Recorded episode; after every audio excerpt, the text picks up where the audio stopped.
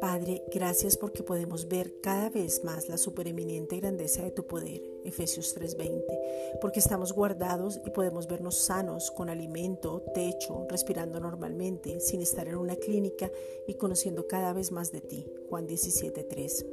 Padre, te pedimos en el nombre de Jesucristo que podamos ver todo lo que ha hecho Cristo en nosotros, Santiago 1:4 cada misterio que ha sido descubierto, Primera de Corintios 4.1, cada escritura que ha sido abierta donde nos hemos encontrado en él, Lucas 4.20, cada palabra que nos ha fortalecido, Hebreos 4.12, cada milagro que hemos tenido porque el solo despertar ya es un milagro y se nos volvió normal, Juan 10.10, parte B.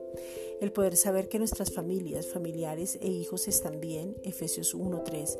El poder tener mercado que comprar cuando muchos a pesar de tener dinero no tienen un sitio donde poderlo comprar, Salmo 34.10. El tener tranquilidad, reposo y gozo porque no es una carga sino un deleite en ti sabiendo que esto también va a pasar, Hebreos 4.16. Porque en Cristo estamos confiados, seguros, estables y enfocados.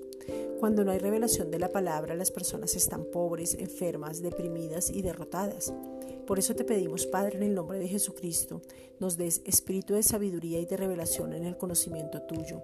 Alumbra los ojos del corazón para poder ver y entender el llamado, la herencia y el poder que nos habita. Efesios 1, versículos 17 al 23.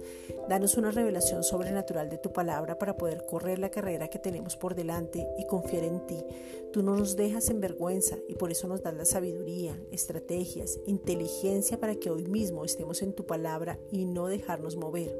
Sabemos que es fácil porque esa carrera ya Cristo la corrió por nosotros, pero ahora te pedimos en el nombre de Jesucristo que nos capacites para no desmayar, no desviar la mirada y no perder el enfoque. Hebreos 12 versículos 1 al 2. Gracias Padre.